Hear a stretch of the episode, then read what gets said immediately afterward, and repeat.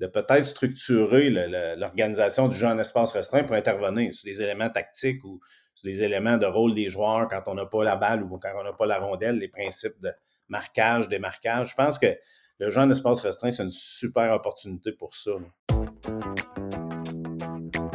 Bienvenue à Temps d'arrêt avec Coach Frank, le podcast idéal pour rester à l'affût des connaissances de pointe et des avancées scientifiques dans le monde du coaching professionnel. Voici votre animateur, Coach Frank.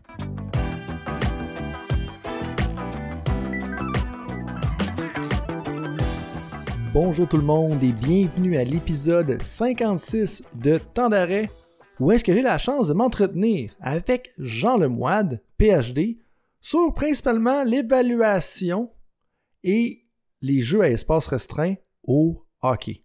Donc, ça va être pour qui cette conversation-là? Eh bien, ça va être pour tous les entraîneurs de hockey que vous entraînez au M9 ou bien au niveau universitaire, junior, et même on pourrait faire des stretches jusqu'au niveau de la Ligue américaine. Ça va être aussi pour les formateurs d'entraîneurs de sport d'équipe et les chercheurs dans le développement des athlètes, principalement dans les sports d'équipe, parce que vous allez voir, notre conversation touche principalement au hockey avec quelques petites tangentes euh, au niveau du football. Ceci étant dit, c'est qui ça? Jean Lemoine. Eh bien, Jean est un professeur au département des sciences de l'activité physique de l'UQTR. Il possède d'ailleurs un doctorat en sciences de l'éducation, principalement sur les mesures et l'évaluation. Il possède une expertise dans l'enseignement de l'éducation physique au collégial et en évaluation de la condition physique. Il s'intéresse au modèle motivationnel de, et de développement dans le domaine sportif, bien entendu d'une perspective appliquée, et c'est la raison pour laquelle il a parti le sommet sur le hockey au Québec avec l'UQTR et il a récemment obtenu une subvention de recherche portant sur l'étude de l'implantation du programme de hockey demi-glace M9 au Canada. La conversation, elle va d'abord toucher sur le laboratoire de hockey de l'UQTR, le hockey demi-glace et, demi-glace comment est-ce qu'on peut l'appliquer au niveau des 12 à 17 ans et même peut-être un peu plus vieux. Ensuite de ça, on enchaîne dans le milieu avec les intentions pédagogiques derrière nos éducatifs, une petite tangente sur la rivalité Russie-Canada au hockey, parce que c'est un gros fan de hockey, et on termine en parlant des blessures dans le sport universitaire et le lien entre les évaluations et la performance en match. Merci d'être avec moi, d'être avec nous aujourd'hui. Et vous allez voir à travers la conversation que Jean est particulièrement bon à faire des liens entre l'aspect pédagogique et l'aspect sportif. Comment est-ce qu'on l'enseigne, comment est-ce qu'on intervient, mais aussi comment est-ce qu'on peut s'assurer que ça soit reproduit durant le match. Et vous allez voir, pour moi, la crédibilité scientifique, elle est là parce qu'il va toujours être prêt à nuancer ses propos en fonction de ce qu'il a réellement trouvé euh, durant ses recherches. Et donc là-dessus, je vous dis merci, encore une fois et bon podcast. Jean, bienvenue à Temps d'arrêt. Merci Frank, c'est un plaisir pour moi de participer à, ton podcast. Ben, ça, me fait plaisir à moi, puis je suis sûr à mes, aux auditeurs aussi de t'avoir avec nous parce que merci à toi, dans le fond, de prendre du temps dans le début d'une session universitaire. Euh, j'imagine, on en parlait un petit peu en pré-entrevue, j'imagine qu'il ne doit pas manquer de job.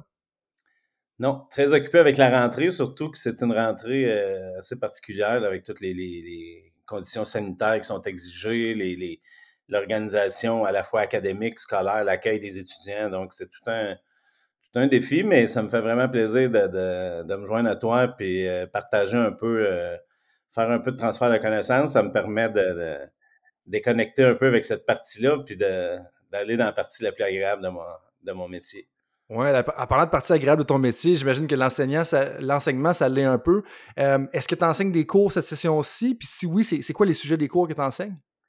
J'enseigne beaucoup moins euh, depuis euh, quelques années parce que j'ai assumé la direction de programme du programme d'enseignement en éducation physique de l'UQTR. Puis récemment, j'ai d'autres fonctions administratives qui font en sorte que j'ai un peu de dégagement au niveau de, mes enseignements. Mais principalement, je donne beaucoup de, de supervision de stage en éducation physique, en kinésiologie, puis je fais aussi euh, habituellement de l'enseignement en évaluation de la condition physique en contexte de PS.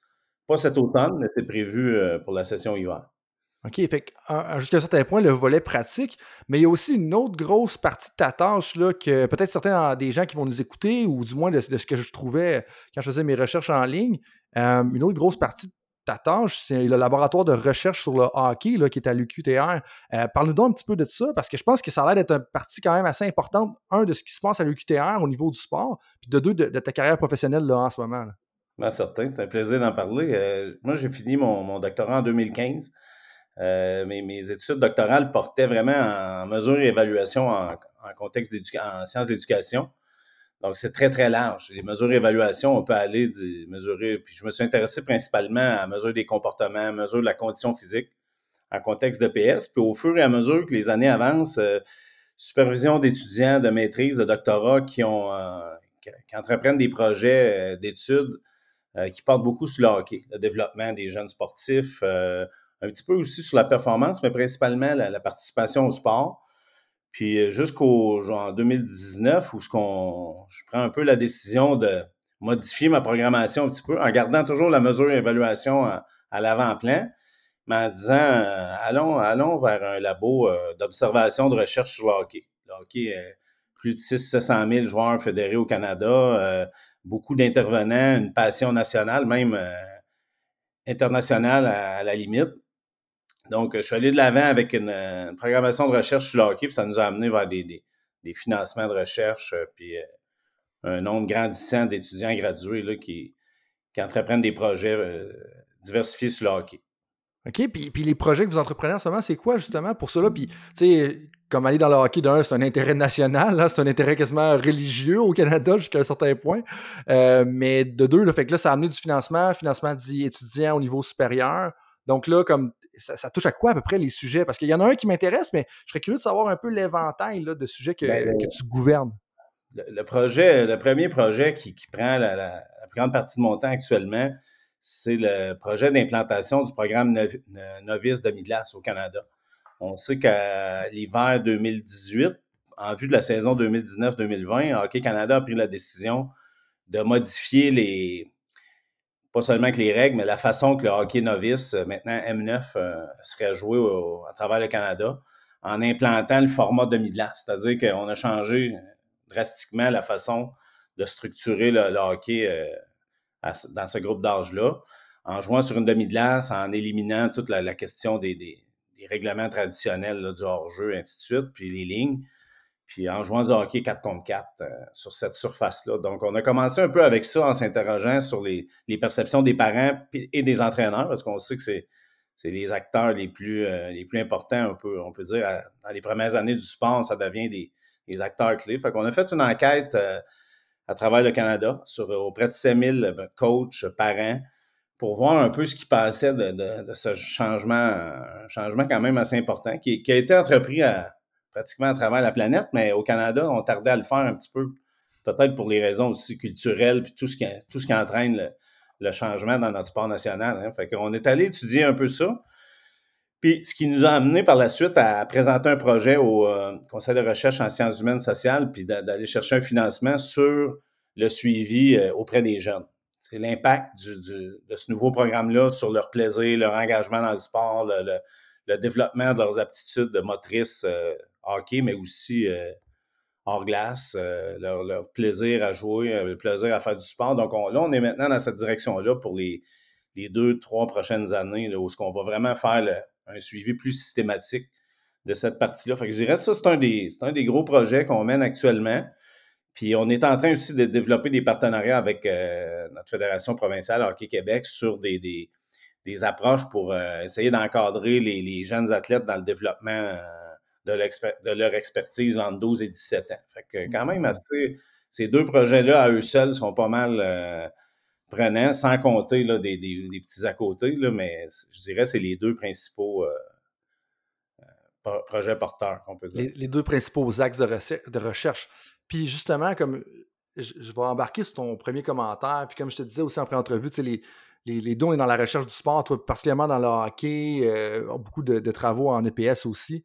Mais si je repense un peu à mes travaux de recherche peut-être plus professionnels, comme l'angle ou pas l'angle, mais le, temps que les athlètes ou l'âge, quand les athlètes se développent de 12 à 17 ans, c'est tellement des âges où est-ce que c'est comme la pierre angulaire du développement, où est-ce que ça peut passer ou ça peut casser. Puis dans le hockey, il y a beaucoup de choses qui sont faites par tradition, pas nécessairement parce que c'est la bonne chose à faire, c'est ironique un petit peu parce que quand tu m'as fait ce commentaire-là, moi, la première chose qui m'est ressortie, c'est la culture du football américain aux États-Unis.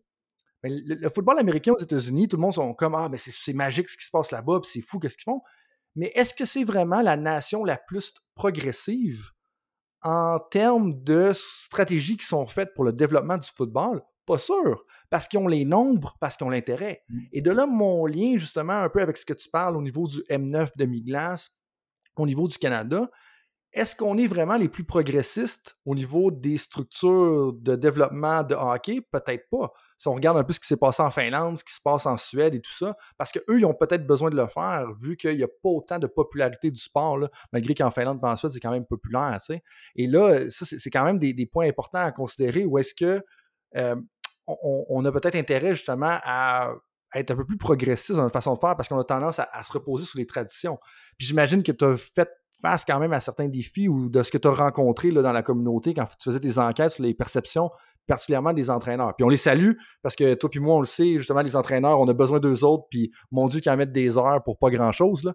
Mais euh, c'était quoi les perceptions communes que tu as ressorties un peu euh, dans ta première enquête? Mais dans la première enquête, ce qu'on s'est aperçu, on avait réalisé le sondage euh, environ entre six, mois et un an avant l'implantation du programme. Donc, c'est assez intéressant de constater que les entraîneurs, en général, du moins ceux qui ont parti, on, parle d'à peu près 1500 entraîneurs à travers le Canada, qui, se positionnaient assez favorablement quand même avec mmh. les impacts potentiels du hockey demi-glace. Euh, chez les parents, on voyait aussi des, tendances quand même intéressantes, encourageantes. je dirais peut-être, euh, je n'ai pas les chiffres exacts, mais peut-être entre 50 et 70% des gens qui étaient pas mal favorables. Les gens moins expérimentés dans le sport, un petit peu moins ouverts. Euh, puis ce qui était vraiment intéressant de nos résultats, c'est que tout ce qui était, comment je pourrais dire, utilitaire ou les effets du hockey de Midland sur le patin, les habiletés hockey, les gens semblaient avoir une perception plutôt favorable, à dire oui, le hockey de Midland, ça va être bon pour le patin, ça va être bon pour les habiletés, les tirs, etc. Mais quand on, les, quand on avait quelques questions aussi sur l'aspect affectif, ou euh, puis là, on, voyait qu'il y avait beaucoup plus de doutes. Ça va être moins plaisant, ça va être moins engageant, les jeunes vont être moins motivés, vont avoir moins de plaisir. Il y avait beaucoup de perceptions alentour de ça. Fait ça, c'était assez intéressant de constater ça. Puis c'est là que ça nous interpelle pour nos prochains travaux d'aller vraiment explorer plus précisément est-ce que les gens ont du plaisir dans, ce format-là? Mon hypothèse, c'est que puis les, données préliminaires qu'on a, c'est que les jeunes ont du plaisir. Un enfant de 7-8 ans, 9 ans, s'il n'y a pas un scoreboard ou s'il n'y a pas l'atmosphère précise du match, je pense qu'il peut, il peut être gagnant quand même de son expérience. c'est un peu là qu'on observe. Ce qu'on a vu aussi qui est assez intéressant, c'est qu'il y avait vraiment des différences marquées d'une province à l'autre. Il y a des ah endroits où on voyait vraiment des, des patterns, des, des, perceptions plus, plus euh, défavorables, si on veut, par rapport au programme. Euh, puis d'autres, d'autres, régions du Canada étaient très, très euh, positives par rapport au, par rapport au programme. Que ça, ça, démontre aussi que à l'intérieur de notre grand pays, là, il y a quand même des approches peut-être qu'il faut adapter en fonction d'une province versus l'autre, puis versus les, les, les, perceptions qu'ils ont par rapport à toutes sortes de changements. Là, on parle de demi-glace, mais euh, par rapport à toutes sortes d'éléments entourant l'expérience sportive. Puis là, Jean, euh, fais-moi une promesse, on rentre pas dans les élections aujourd'hui, puis on rentre pas dans les débats provinciaux.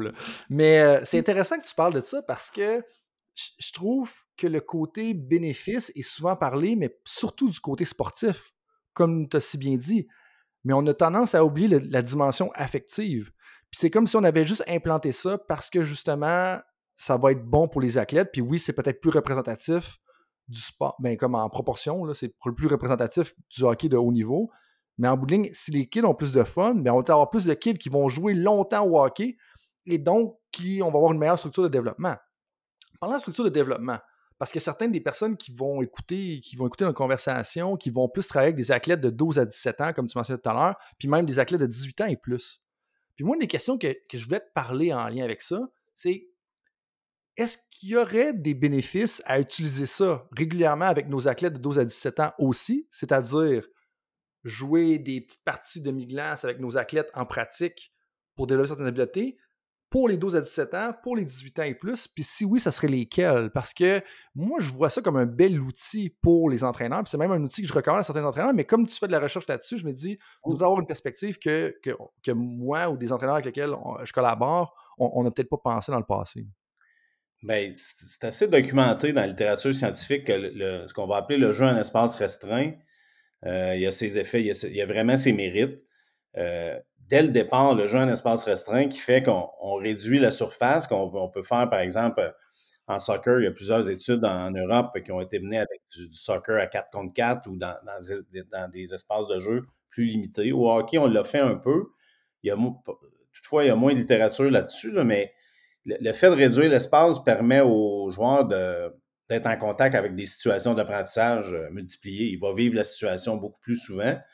Puis, euh, par conséquent, si on parle spécifiquement du hockey, ben, c'est un répertoire d'aptitudes qui est très, très important d'être capable d'être efficace dans, une, dans un, espace de jeu qui est très restreint avec une pression euh, accrue de, l'adversaire. Mais je pense même, en, je suis moins familier avec le soccer, mais je pense qu'on a un peu la même, c'est un peu la même chose, c'est que les, athlètes qui sont capables de contrôler la balle dans un espace où qui ont des, adversaires très, très rapprochés, ben, c'est habituellement des joueurs de très bon talent puis qui sont, qui sont, recherchés. il, y a, mm-hmm. vraiment un effet apprentissage qui, est fort à ce niveau-là. Puis de plus en plus, je pense, dans la culture, les entraîneurs euh, intègrent ces éléments-là. Je pense que mon, opinion personnelle là-dedans, puis pour l'avoir vécu aussi, j'ai entraîné, j'ai essayé, j'ai expérimenté toutes sortes de choses. J'ai vu aussi des, entraîneurs à l'œuvre. Je pense qu'il y, a le défi là-dedans, c'est d'intégrer l'enseignement ou d'intégrer l'intervention plutôt que de, laisser une perception que c'est un jeu, euh, ben oui, c'est une forme de jeu libre si on veut, mais de peut-être structurer l'organisation du jeu en espace restreint pour intervenir sur des éléments tactiques ou des éléments de rôle des joueurs quand on n'a pas la balle ou quand on n'a pas la rondelle, les principes de marquage, démarquage. Je pense que le jeu en espace restreint, c'est une super opportunité pour ça.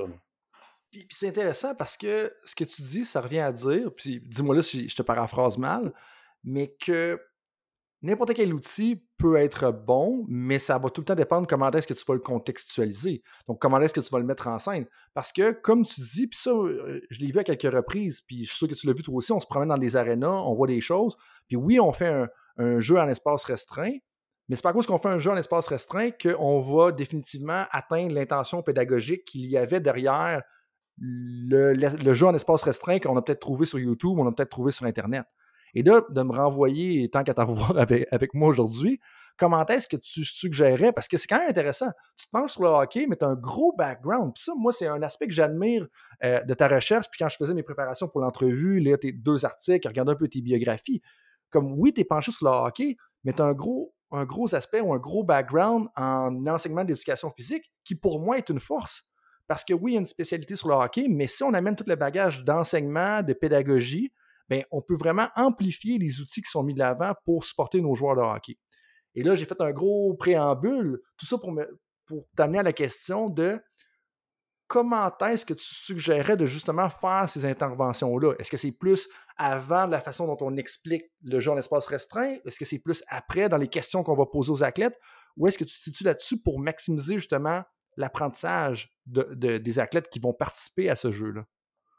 Bien, je pense que si, je m'inspire de, la, profession d'éducateur physique, d'enseignant en éducation physique, il faut clairement avoir un but dès le départ.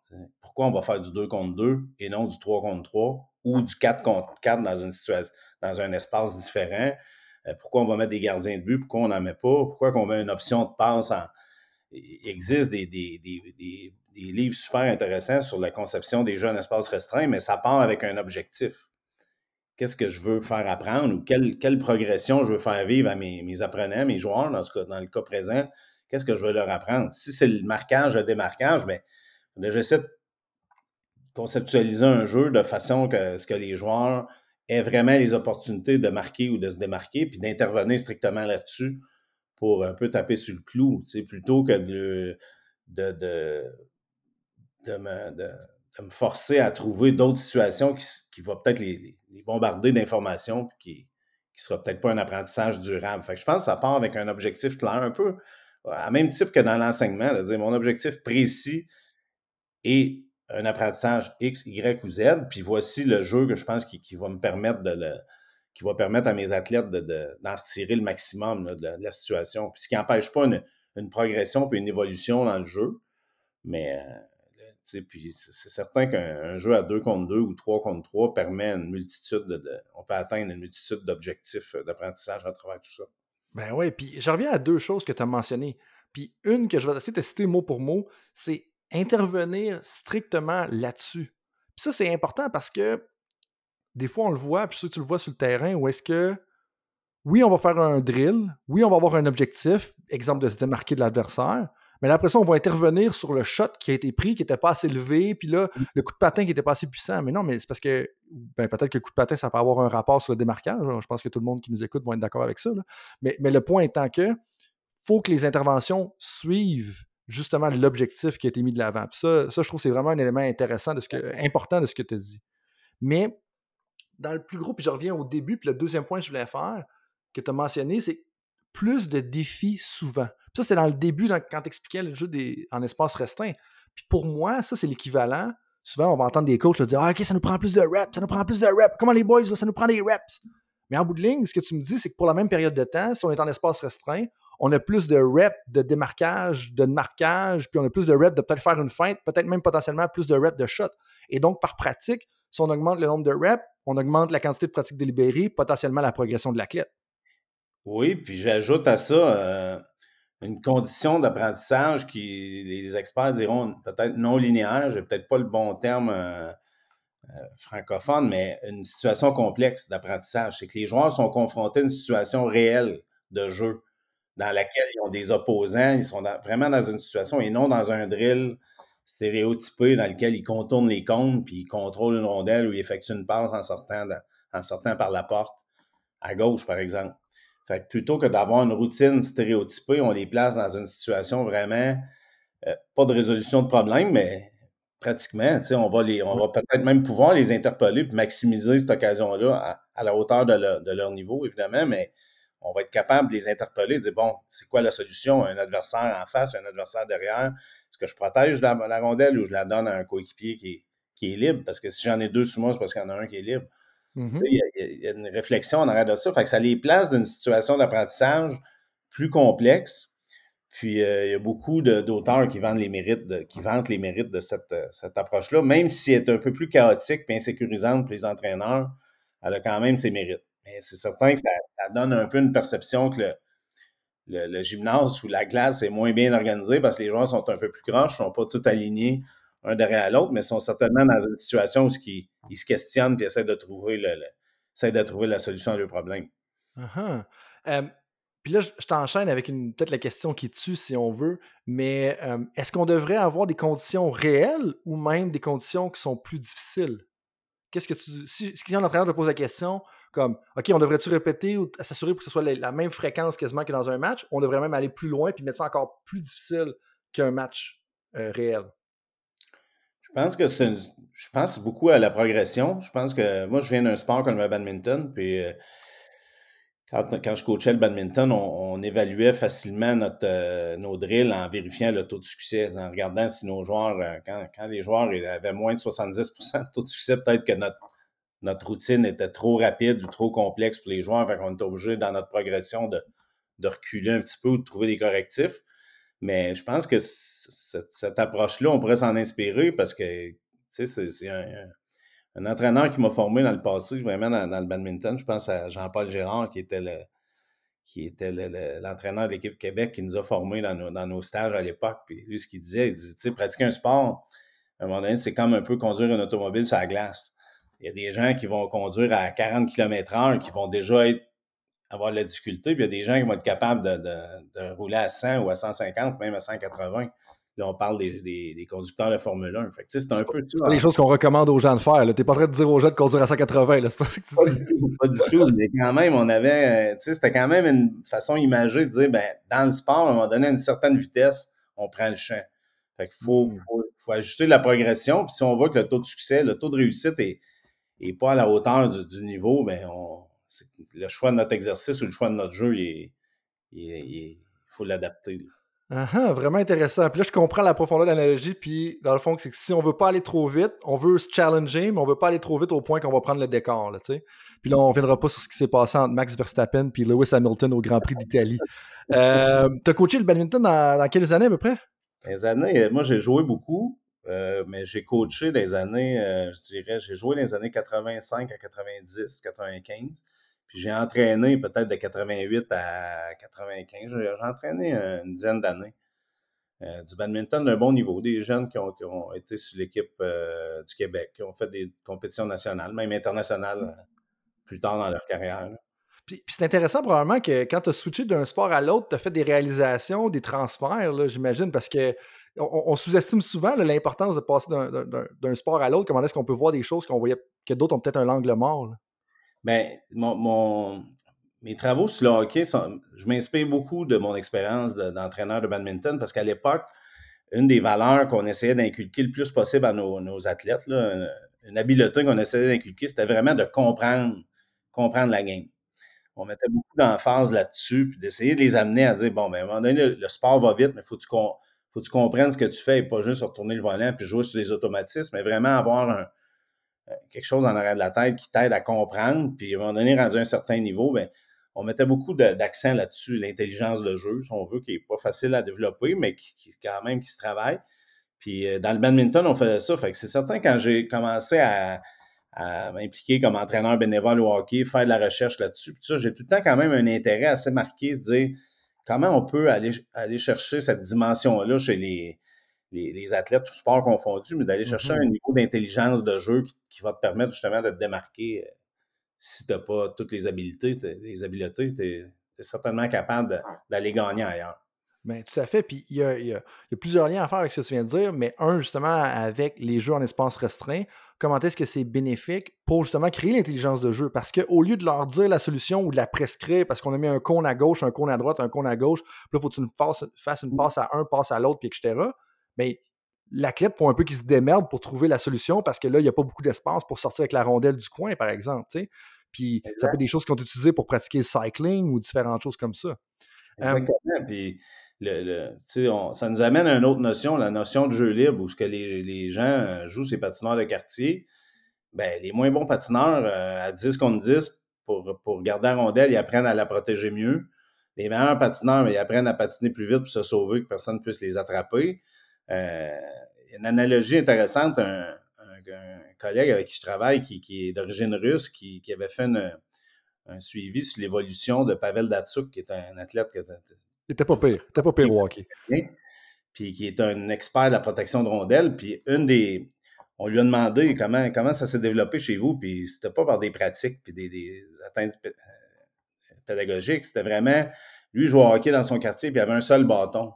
Puis il voulait pas se le faire briser parce qu'il n'y avait plus de bâton, il ne pouvait plus jouer. Fait qu'il a appris à tout le temps éloigner l'adversaire du bâton pendant des années, des années, des années. Fait que ça ne veut pas dire que c'est simplement ça qui l'a rendu aussi fort en protection de rondelles, mais ça a certainement amené chez lui une façon naturelle d'éloigner l'adversaire de la rondelle, puis de tout le temps garder la, rondelle euh, puis son bâton le plus loin possible de l'adversaire. Des fois, c'est l'environnement va réussir à façonner les individus, puis ça, le jeu libre, c'est c'est riche, puis malheureusement, euh, c'est un peu en perte de, vitesse euh, dans notre société. Ben ouais, là, on pourrait rentrer dans une grosse tangente, mais dans notre société, on prône beaucoup le sport organisé, alors que le jeu libre peut être très propice au développement euh, des athlètes. Mais là, là, tu ok, là, là tu m'as tendu une perche, puis je m'en voudrais de pas sauter là-dessus. ok, ça, va sortir du champ gauche pour faire un, un lien avec le baseball. Mais là, là peux-tu m'expliquer pourquoi ta photo de profil c'est ta face sur un athlète avec l'uniforme de l'URSS. c'est toute une recherche, ça. On appelle ça. On fait nos devoirs. De faire nos devoirs. oui, c'est des bons devoirs. Moi, c'est que j'ai. Je suis né en 68, donc euh, je dévoile mon âge d'une certaine façon, mais j'ai suivi le hockey énormément dans les années 70 dans mon enfance. Puis euh, j'ai été, je dois me confesser tout ça, j'ai été un grand partisan du hockey soviétique.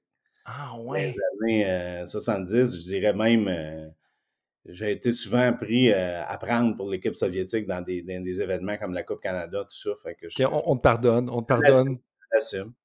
Puis, fait que ça a tout le temps été un peu une inside joke, là, puis j'ai gardé cette photo-là drôlement, mais j'ai quand même un, projet, là, justement, qui, est en, démarrage sur une analyse un petit peu 50 ans après la série du siècle, où ce qu'on veut analyser un peu le hockey Canada-Russie, mais à travers 50 ans de confrontation on n'est pas très avancé, mais on est en recrutement quand même de, participants pour faire ça. Fait que c'est simplement, euh, c'est plus un clin d'œil à mes, mes, athlètes euh, sportifs que j'aimais beaucoup euh, à l'époque, puis je suis resté tout le temps curieux de, leur modèle, parce que leur modèle de, développement avait quand même ses, forces, ses faiblesses, mais il était quand même fascinant, surtout dans les années, les, 10-15 années qui ont suivi la série du siècle, ça a été tout le temps quand même l'objet de, avait tout le temps une admiration assez euh, forte au niveau de la préparation physique, de la structure, de euh, aussi, évidemment, il y, avait le régime qui était peut-être pas très agréable pour plusieurs, mais euh, ça m'a toujours fasciné. OK. Là, j'ai deux, deux questions qui follow-up question, comme ils diraient en anglais.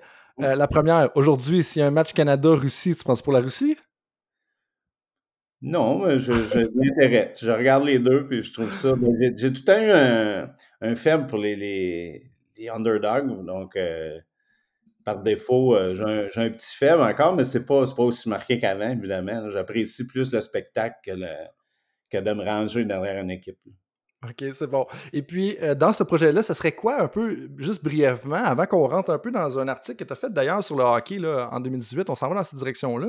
Mmh mais justement, le, projet sur l'évolution du hockey dans les deux nations dans les 50 dernières années, c'est un peu quoi les, axes que vous allez regarder ou les, grands thèmes que tu penses regarder? Je sais que ça a l'air embryonnaire. Là. Oui, on veut regarder un peu, en gros, là, on veut regarder euh, comment les confrontations ont évolué. Parce que nous, notre hypothèse, c'est que, ben, je pense que quand on regarde les matchs, ça le démontre assez bien, mais on veut le quantifier un petit peu mieux. Euh, à démontrer comment les styles étaient opposés et comment ils ont évolué à travers 50 euh, ans de hockey. Euh, puis surtout, l'autre partie aussi, c'est d'aller vérifier dans une, dans une démarche qualitative là, avec des intervenants, des, joueurs, des entraîneurs ou des, gens concernés, comment la perception des joueurs, comment le développement des joueurs était à, leur, époque, la perception de l'adversaire aussi, puis toute la, dynamique, si on veut, de développement. Puis on veut aller la chercher un peu à travers les 50 ans de, confrontation ou de rivalité. On veut voir comment les, choses ont évolué, autant les perceptions d'un versus l'autre que chacun de chaque côté, comment le hockey s'est développé.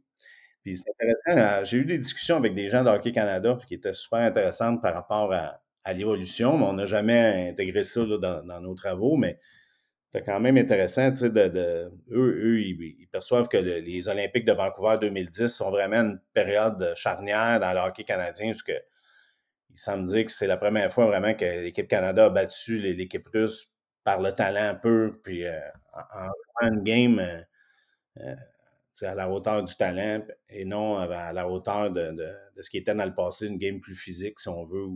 c'est intéressant, on veut aller explorer là-dedans un petit peu, puis d'essayer de, voir comment les les choses se sont euh, développées au fil du temps. on a identifié aussi euh, une quarantaine de confrontations légendaires entre les deux pays. Fait qu'on veut regarder un peu d'un regard plus quantitatif comment la game se jouait puis comment elle, comment elle a évolué à travers les confrontations.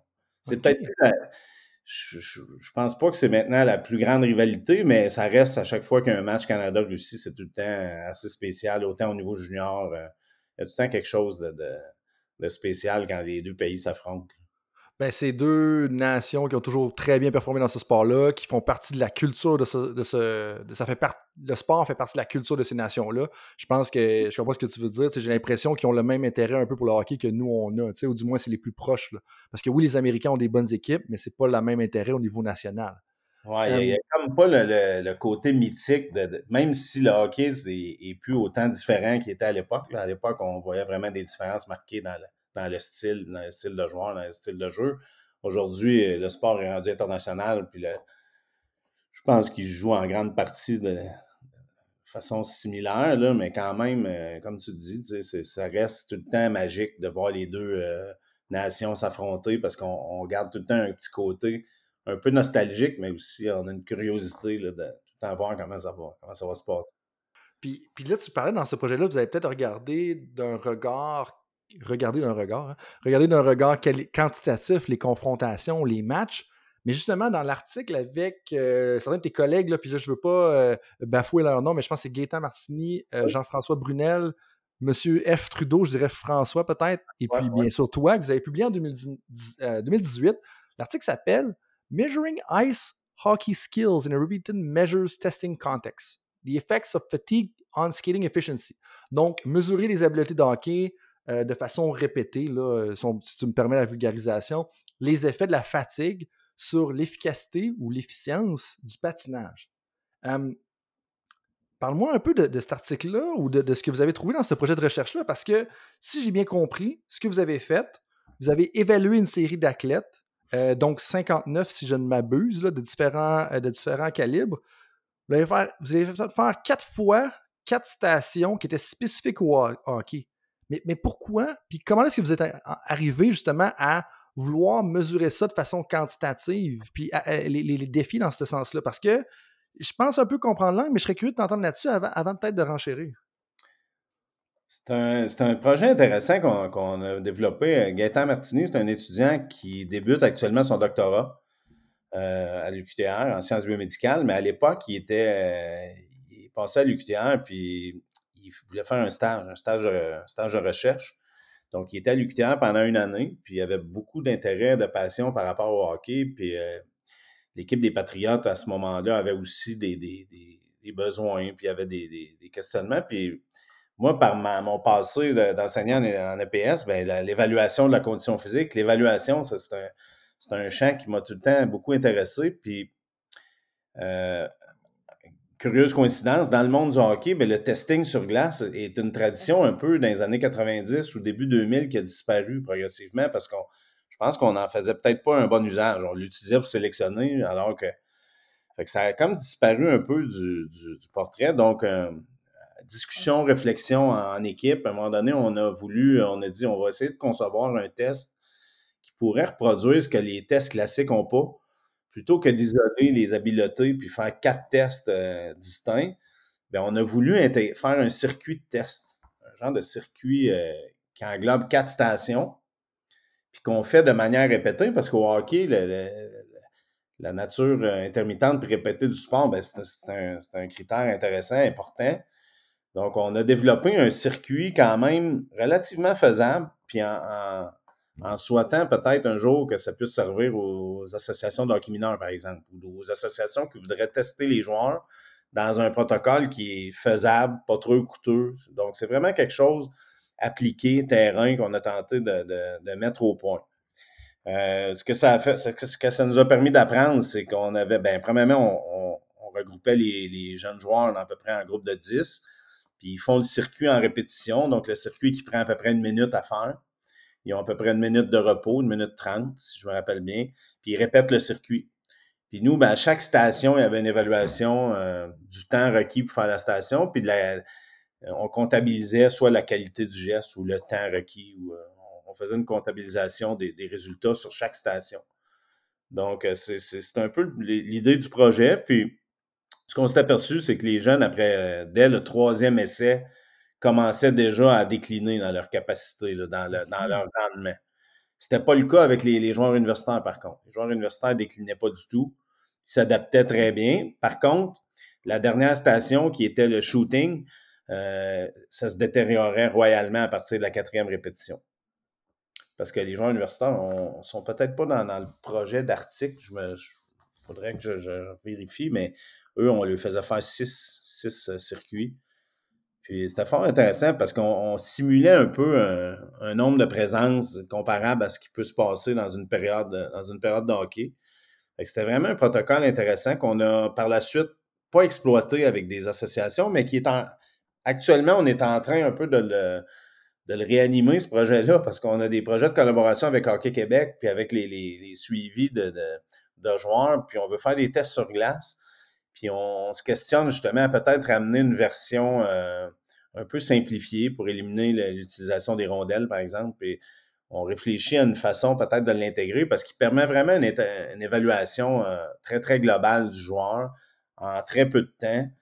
Puis on s'est aperçu, même avec expérience vécue, on s'est aperçu que même si on comptabilisait pas les temps et les, nombres de rondelles ou les nombres de tirs réussis, une vue de l'externe dans les estrades nous permet vraiment d'évaluer les joueurs d'une manière qualitative assez efficacement. Fait qu'il vraiment je trouve que c'est prometteur, mais on n'a pas continué les travaux.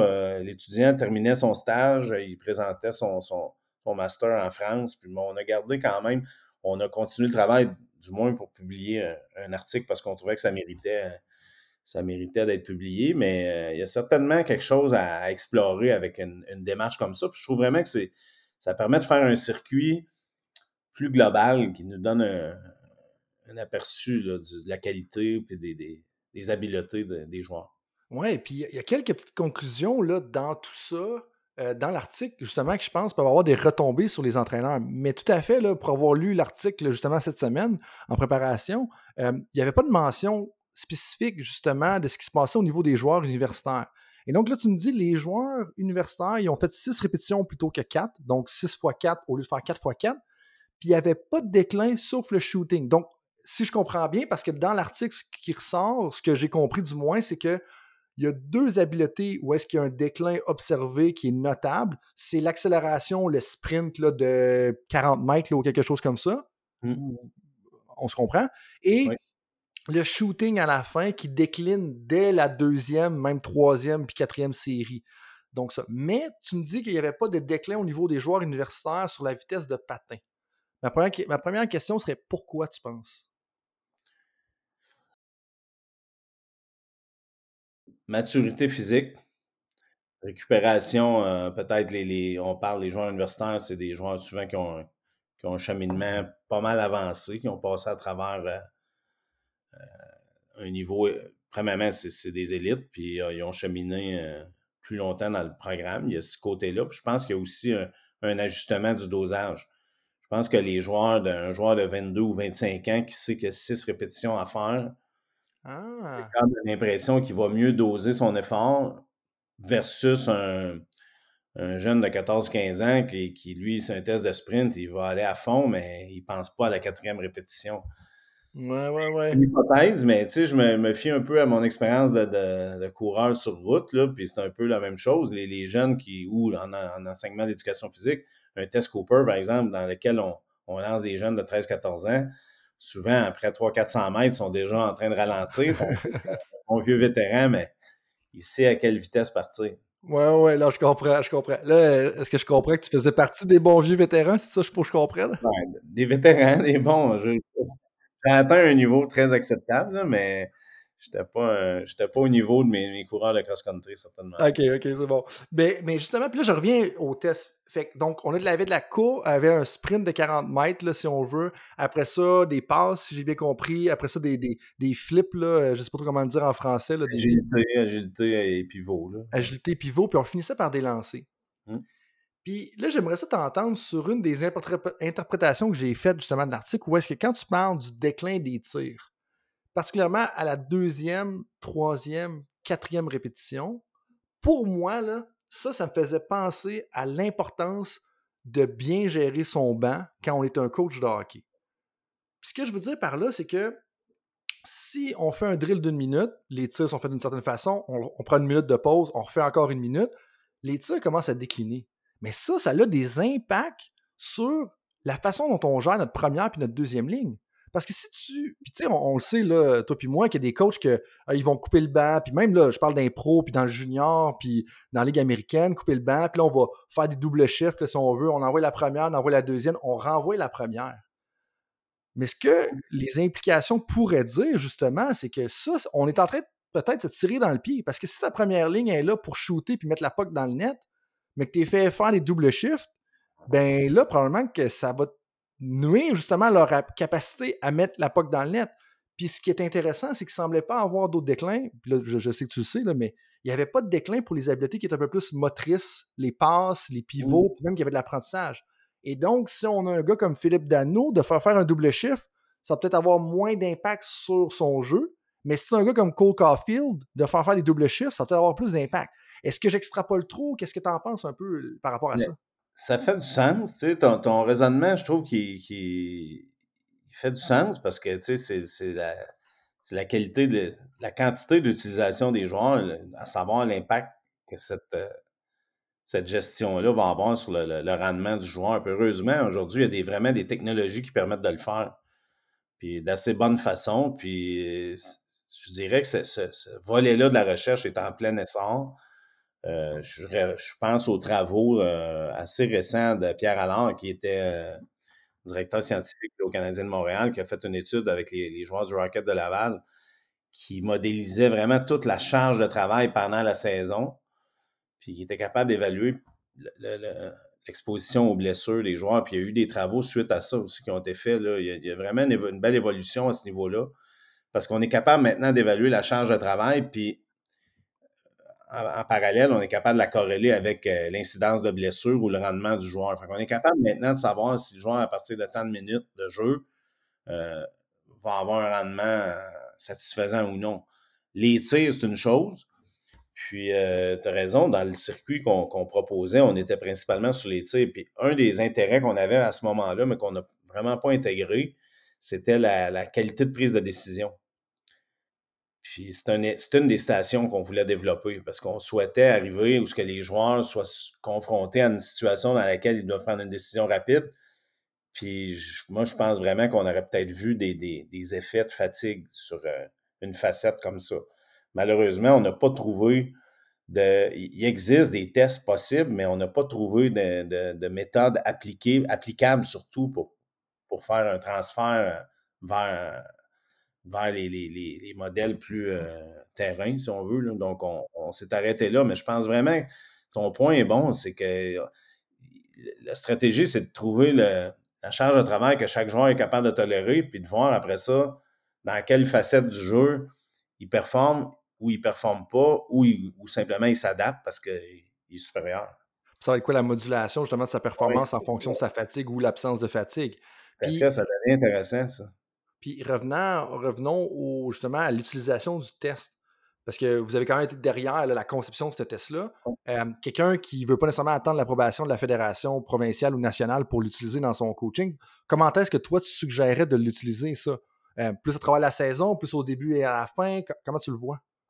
Moi, je le ferais principalement dans, après l'expérience vécue, pour toute la collecte de données que ça implique. Moi, ce que dans une façon appliquée de le faire, je l'utiliserai dans les camps de sélection.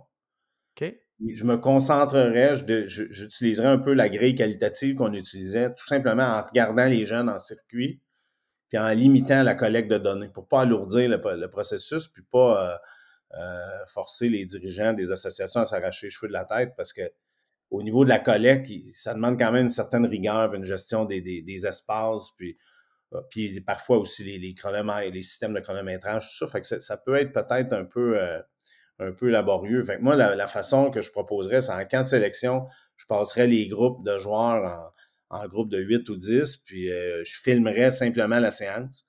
À partir de là, on est capable d'avoir un regard vraiment euh, évolutif des joueurs. Ça, je pense, dans une perspective d'évaluer les aptitudes des joueurs, je pense que ce serait vraiment une façon user-friendly. Mais c'est certain, si on veut vraiment vérifier l'évolution des joueurs, bien là, à ce moment-là, je dirais, on, on devrait peut-être penser à une stratégie pour, pour avoir des données collectées. Mais par mon expérience, j'ai l'impression qu'on découragerait plus les intervenants à, aller vers cette, avenue-là. Je pense qu'il y aurait besoin de plus de soutien pour aller euh, dans cette avenue-là. Fait que je, serais plus dans une perspective de, pas nécessairement de sélection, mais d'évaluation des joueurs. Puis ça pourrait se faire à mi-saison aussi, de voir s'il y a vraiment euh, des aptitudes mieux euh, maîtrisées au fur et à mesure, mais sans nécessairement euh, s'engager dans la collecte qui pourrait être rigoureuse ou lourde. Puis là, tu parles de la collecte, mais il faut aussi ajouter les heures de glace là-dessus pour pouvoir le faire, qui est toujours un défi dans, le monde dans lequel on vit. Mais ce que j'entends de ce que tu me dis, puis ce que je pense qu'on peut peut-être dire ensemble comme recommandation, c'est que si vous ne savez pas par où commencer, peut-être la première étape, c'est de faire comme un point d'évaluation lors des camps de sélection. Puis ce que tu as nuancé, que je pense que je, vais me permettre de mettre l'accent là-dessus un petit peu plus, euh, puis que, que tu as dit quand même rapidement, c'est que c'est un point d'évaluation et non comme c'est pas un critère de sélection comme OK, il y a bien performation, on le garde, il n'y a pas bien performation, on le coupe. C'est un, une information supplémentaire. C'est bien ça que tu voulais dire. Une trace. une trace d'évolution. Puis, euh, honnêtement, c'est un peu la façon aussi qu'on devrait l'utiliser dans le contexte éducatif. On fait une évaluation en éducation physique. Euh, parfois, on fait l'erreur de donner une note euh, sur un test de condition physique alors qu'il représente bien plus le niveau de, développement, de croissance physique d'un jeune plutôt que son niveau d'entraînement. Il, est juste plus fort physiquement, donc il performe mieux. Ça ne veut pas dire nécessairement de, de dire qu'il est un meilleur athlète. Il faut être prudent avec ça. Fait que je pense vraiment que c'est une trace d'évolution des joueurs. Ça permet de voir, ça permet aussi de, Je donne un exemple. Si je passe euh, les 40 joueurs de mon, de mon association euh, euh, dans un test comme ça, ce qui me prendrait peut-être une heure ou deux heures à, faire, ça me permettrait de faire le point sur des habiletés qui devraient être travaillées dans notre association. Des habiletés techniques spécifiques. On pourrait voir, par exemple, que le patin avant, euh, chez nos joueurs euh, première année M13, ben hop, on s'aperçoit qu'il y a des lacunes à ce niveau-là. Fait que ça serait peut-être une, piste d'action à privilégier tout de suite en début de saison. Après ça, on les voit dans le circuit numéro 2 en contrôle de rondelle. on voit aussi qu'il y a des lacunes à ce niveau-là. Fait qu'on vient d'identifier déjà des priorités euh, techniques. Donc, c'est quand même, on peut l'utiliser assez simplement sans, comme, comme je le disais tantôt, sans s'embarquer dans une collecte euh, hyper rigoureuse, mais on a quand même un œil sur des éléments euh, d'apprentissage qu'on pourrait prioriser. Eh, tu, me fais tellement plaisir, Jean, c'est, incroyable avec ce que tu viens de dire parce que, puis j'y avais pas pensé, puis là, je m'en veux un petit peu, mais bon, c'est pour ça qu'on a des excellents invités. Mais, le point étant ça, puis oui, c'est un petit move têteux, mais j'apprécie vraiment ce que tu viens de dire parce que tu viens de faire un lien avec les entraîneurs. Dans le sens que quand on passe des tests, faut arrêter. Puis là, ça, c'est moi qui dis ça, c'est pas ça que tu as dit, mais moi, je vais le dire. faut arrêter de tout le temps mettre le fardeau. Puis il y en a beaucoup d'entraîneurs qui le font pas, mais il y en a beaucoup qui le font aussi. Mettre le fardeau d'avoir mal performé sur le dos de l'athlète.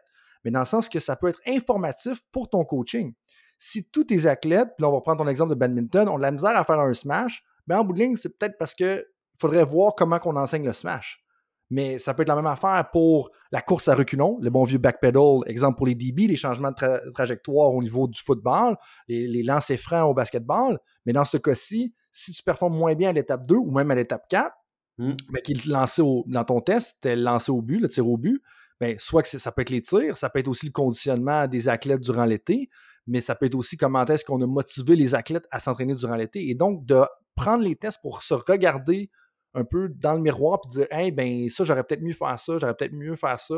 Ben, autant au niveau associatif que tu as mentionné, mais aussi en tant qu'entraîneur, je pense que c'est important. Parce qu'en bout de ligne, si après quatre ans, on, enseigne aux athlètes à courir d'une certaine façon, à patiner d'une certaine façon, puis ça n'a pas changé, ben, en bout de ligne, peut-être que nos méthodes auraient besoin d'être améliorées. Oui, tout à fait. Ça devient un outil, vraiment un outil d'accompagnement qui, qui nous permet d'identifier euh, les places où on peut peut-être mieux travailler, de voir euh, dans, quelle facette nos, jeunes athlètes évoluent. Puis tout sport confondu, je pense que des circuits comme ça deviennent intéressants. Puis dans le meilleur des mondes, euh, un circuit comme ça peut s'adapter aussi. Une association pourrait dire, nous autres, en bas de 13 ans, on est mieux aligné avec le développement à long terme de l'athlète. Puis là, c'est les actions vraiment simples. Puis en évoluant, on va, on va graduer notre circuit, on va garder quatre stations, mais on va modifier un peu pour bien s'aligner avec le, modèle de développement que notre fédération propose, par exemple. il y a vraiment euh, c'est facile à, adapter, si on veut. Oui, tout à fait. Puis si on le garde à travers le temps d'une façon relativement standardisée, dans le sens que comme autant qu'il y a une constance, mais après ça, on peut avoir des comparatifs aussi, puis voir l'évolution de tout ça. Vraiment, vraiment intéressant un autre aspect intéressant que je veux toucher, puis qu'on a touché brièvement tout à l'heure, c'est un peu ce qui se passe au niveau des joueurs universitaires. puis dans un autre article que tu as publié comme premier auteur en 2017, où est-ce qu'on parle des, blessures, puis la prévalence des blessures chez les athlètes universitaires. pour moi, c'était particulièrement intéressant. parce que, bon, justement, dans le début de la saison de la NFL, il y en a beaucoup, euh, il y a beaucoup de blessures en ce moment, dont les Ravens de Baltimore qui ont eu comme deux blessures au genou lors de la même pratique, deux ACL qui se pètent littéralement le même jour euh, à deux joueurs clés. C'est quand même dramatique. Fait ça, fait partie des camps d'entraînement, malheureusement. Ça fait partie des débuts de saison aussi. mais là, ce qui est intéressant, moi étant un ancien athlète universitaire, euh, peut-être un peu plus récemment que, toi, là, euh, no offense, mais dans l'article, vous mentionnez 91% de vos athlètes auront une blessure.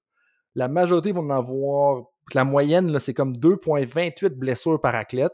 Moi, j'ai eu une fracture de la jambe, puis j'ai eu un déchirure du ménisque. C'est ça ma carrière universitaire. Fait que je suis pas mal bang on.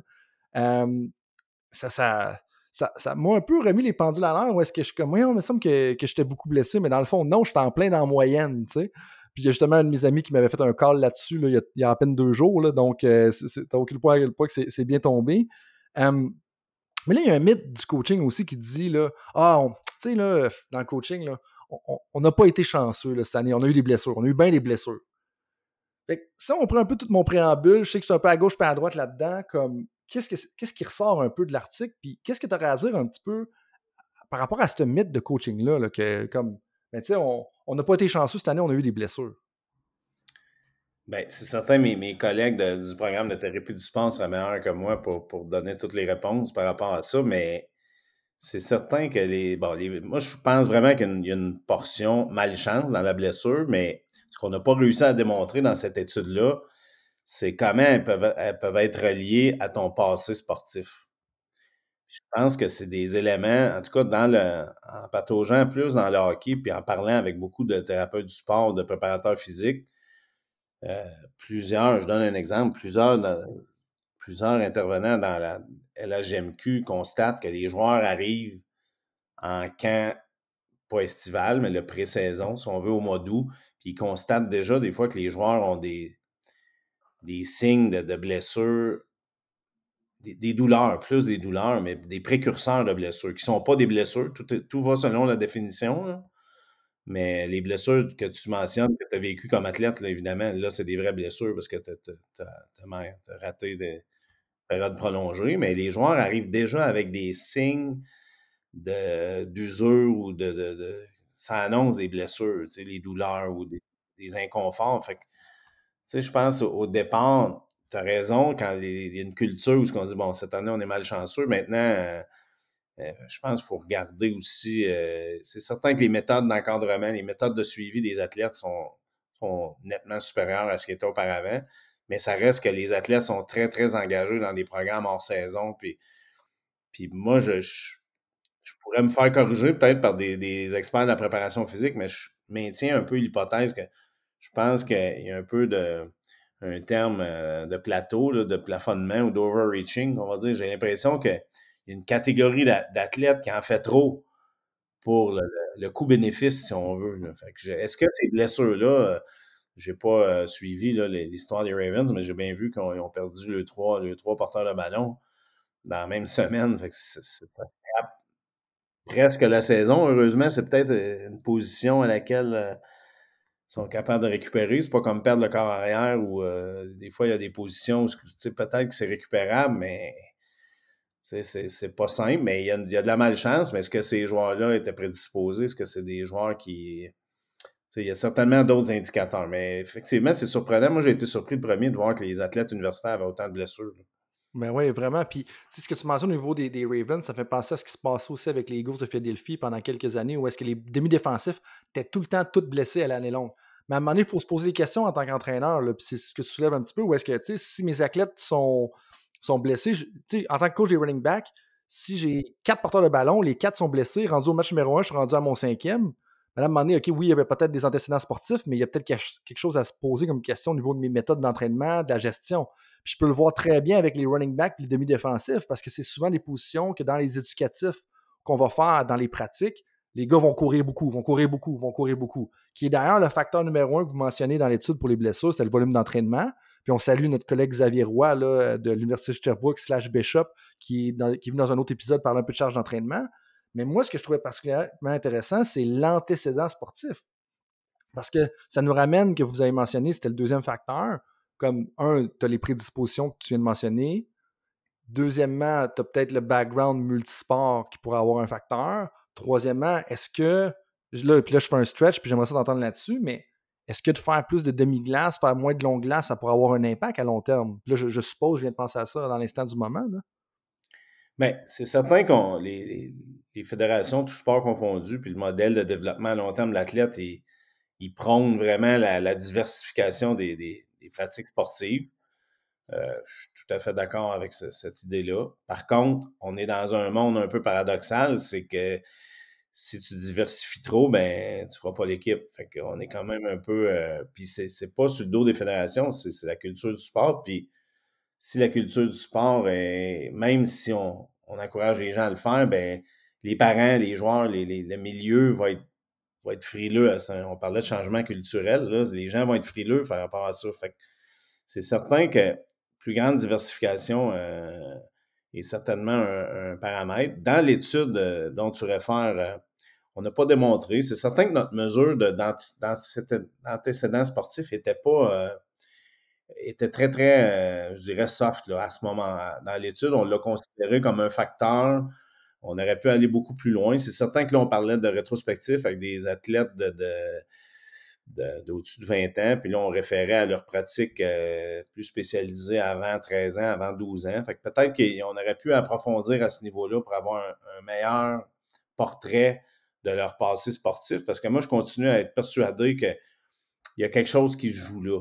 on voit des jeunes athlètes qui ont des opérations à l'épaule, des opérations au genou en très, en très bas âge, euh, avant 20 ans. Puis sont, après ça, ils ne sont pas à l'abri d'une collision ou d'un choc. Puis les dégâts sont, les dégâts sont faits. Là. Fait qu'il y a certainement il y a certainement lieu d'explorer un peu plus, avec plus de, profondeur, l'effet du, passé. Là, ouais, puis ce que tu viens de dire, excuse-moi, je t'interromps, puis je veux juste mettre l'accent aussi encore une fois sur ce que tu viens de dire. C'est-à-dire, les résultats n'ont pas été concluants dans, l'étude, mais, mais je pense que vous avez, moi, personnellement, j'aime beaucoup les articles qui vont soulever des questionnements, qui vont pousser ma réflexion.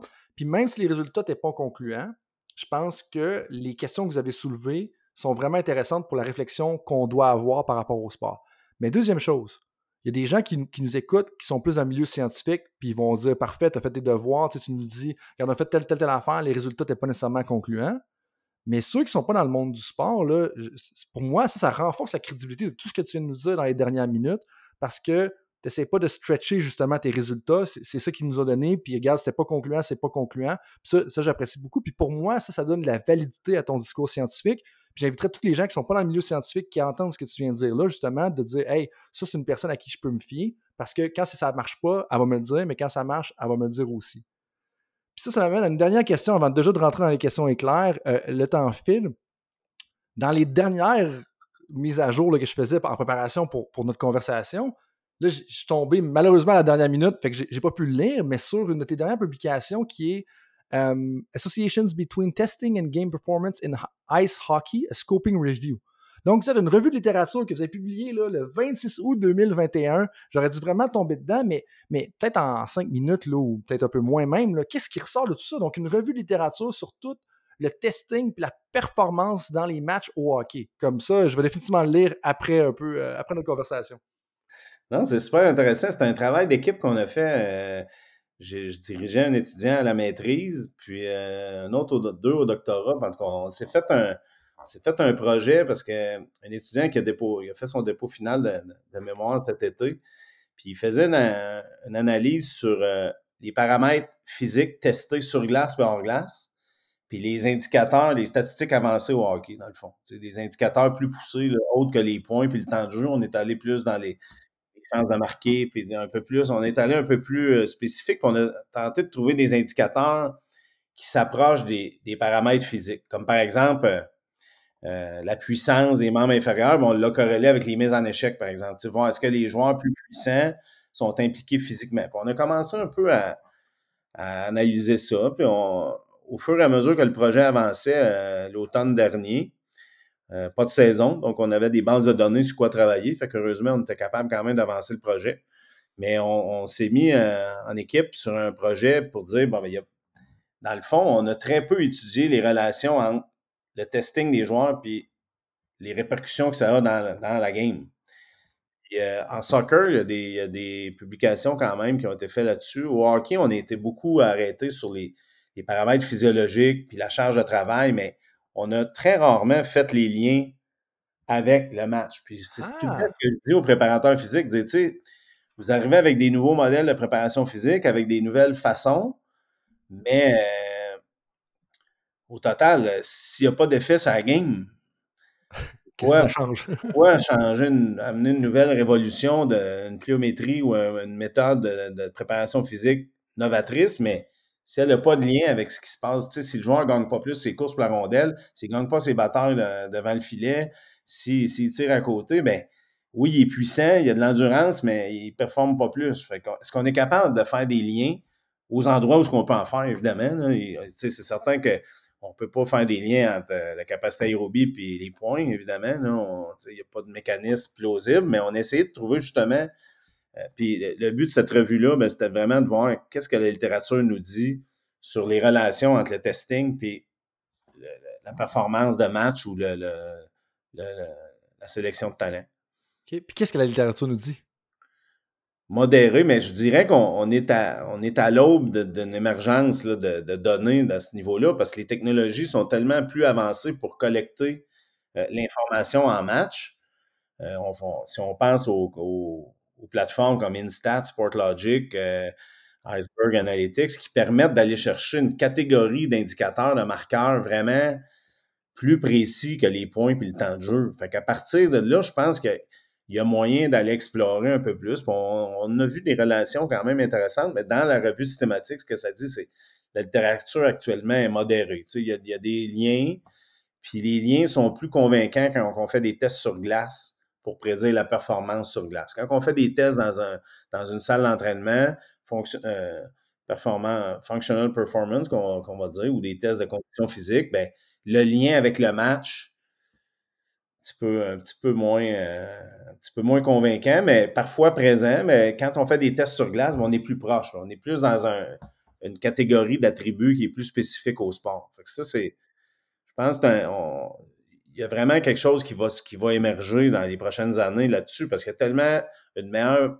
Euh, il, y a, plus de facilité à aller chercher ces indicateurs-là, ces statistiques-là, puis de voir comment la on parlait tantôt de, la précision des tirs. On est capable de savoir le, joueur, euh, son efficacité de tir d'une période à l'autre, d'une minute à l'autre, d'un shift à l'autre, ce qui était plus complexe euh, il y a cinq ou dix ans.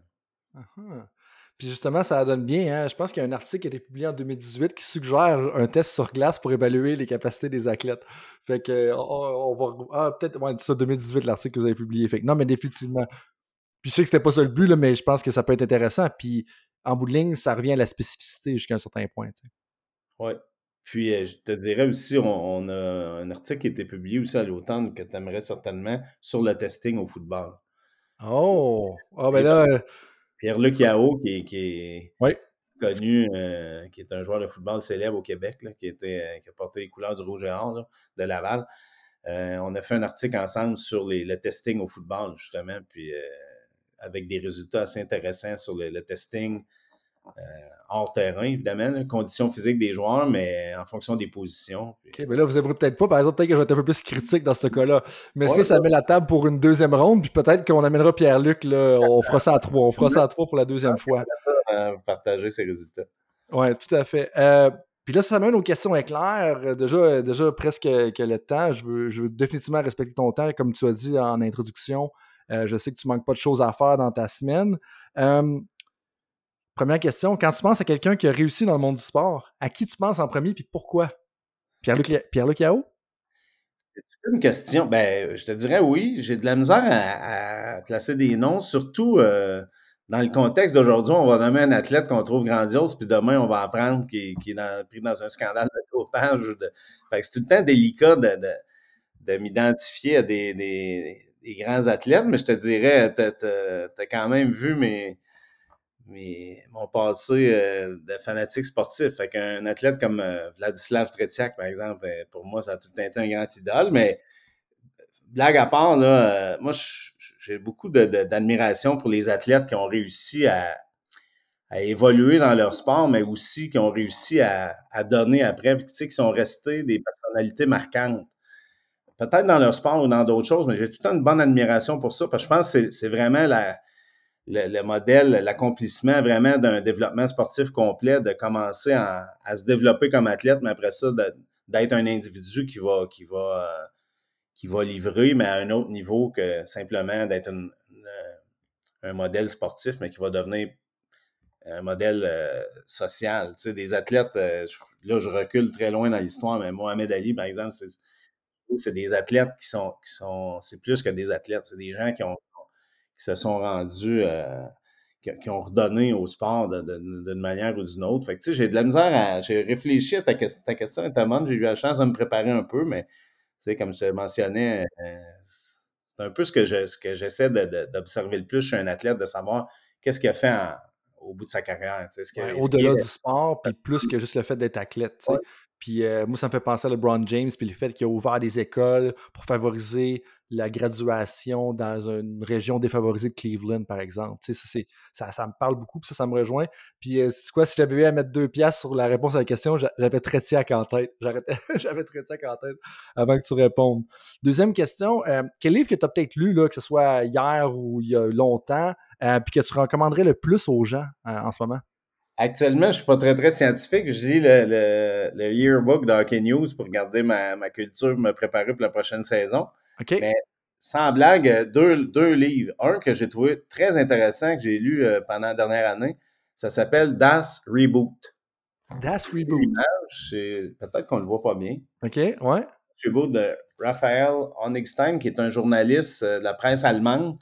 C'est vraiment un livre super intéressant qui fait un peu le survol du soccer allemand, qui a vécu l'échec de l'euro au début des années 2000, puis qui a pris des années à se réinventer, si on veut, en, restructurant le modèle de, programme sport-études, par exemple, en faisant appel à des experts du hockey pour justement essayer de retrouver une façon analytique de, renouveler leur sport. Puis pourtant, tu sais, le, le- soccer allemand a tout été très, réputé. Puis euh, ça les a amenés à gagner le- Coupe du Monde. euh, je suis pas un grand fan de soccer, mais je pense que c'était en 2014, ou en tout cas dans ces années-là.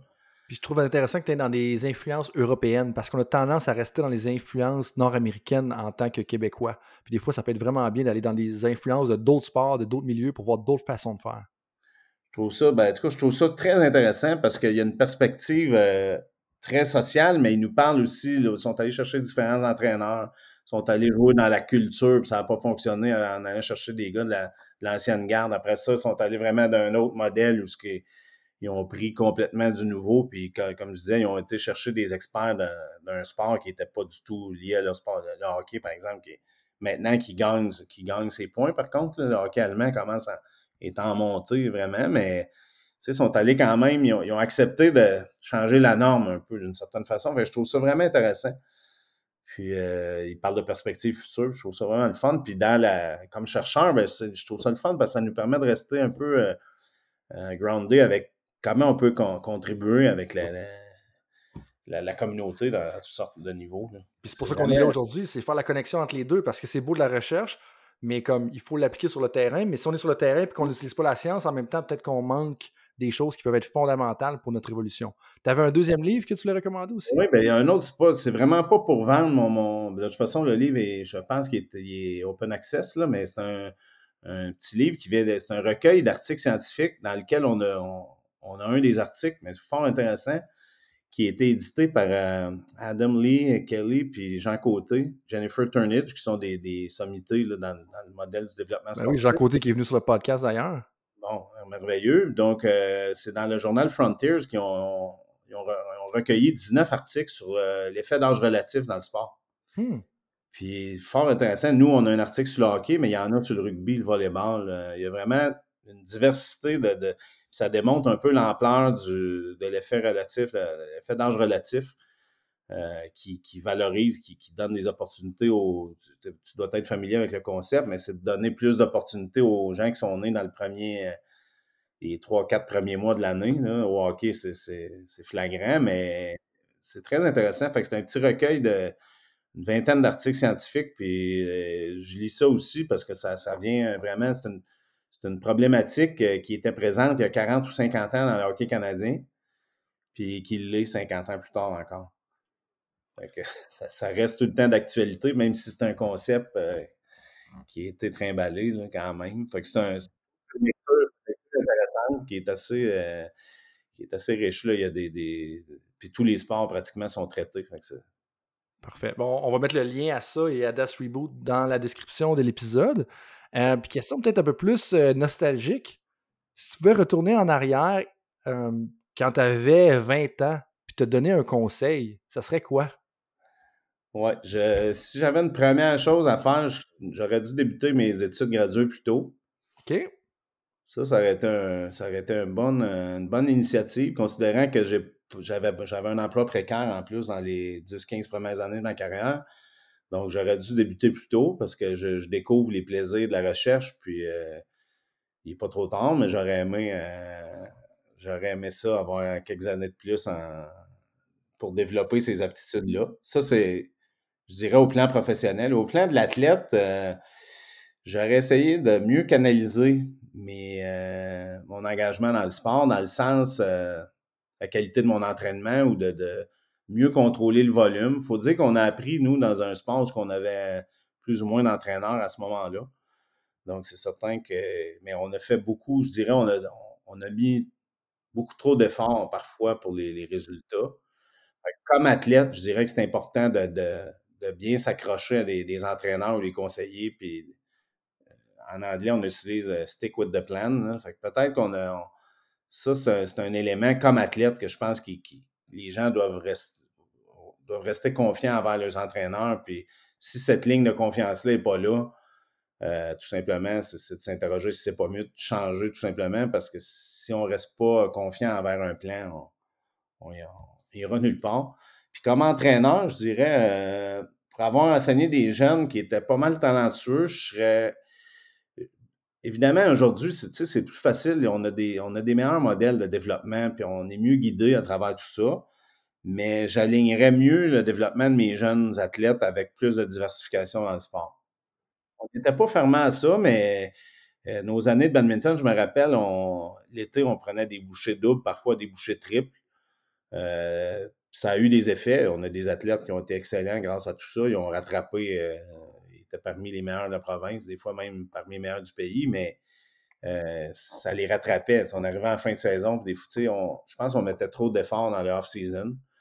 Mais facile à dire 20 ans plus tard. C'est sûr qu'aujourd'hui, euh, aujourd'hui, je pense qu'on aurait été plus à l'affût de ces, éléments-là, mais je dirais que c'est de bien planifier euh, les moments clés, les moments de repos sont importants. Des fois, quand on est jeune, tout ça, on les oublie, on pense que sont inutiles, mais les, meilleurs au monde le font. Ils prennent régulièrement euh, un, mois, un mois de répit, tout sport confondu, à un moment donné, ils décrochent. Mmh c'est important. C'est quand on se repose qu'on s'améliore, hein? Puis des fois, même en tant que chercheur, il faut prendre euh, certains repos parce qu'on a tendance à faire des recherches de plus, faire des dossiers de plus, faire de l'administration de plus dans ton cas. Euh, comment est-ce que les auditeurs peuvent te rejoindre si on ont des questions? Euh, ben, simplement l'UQTR, Jean, Jean.lemoine à UQTR.ca. On laissera sûrement mes coordonnées. je pense que c'est la, façon idéale de, me joindre par courriel et ce sera plus efficace que via le téléphone à mon bureau. Donc, je pourrais laisser ces coordonnées-là. Ben, parfait. Puis euh, merci beaucoup pour ton temps. Merci beaucoup de ta contribution, de tes nuances et tout ça.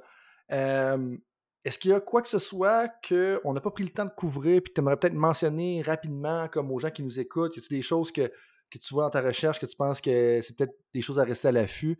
dans le fond, je te laisse le mot de la fin, puis merci beaucoup euh, pour ton temps.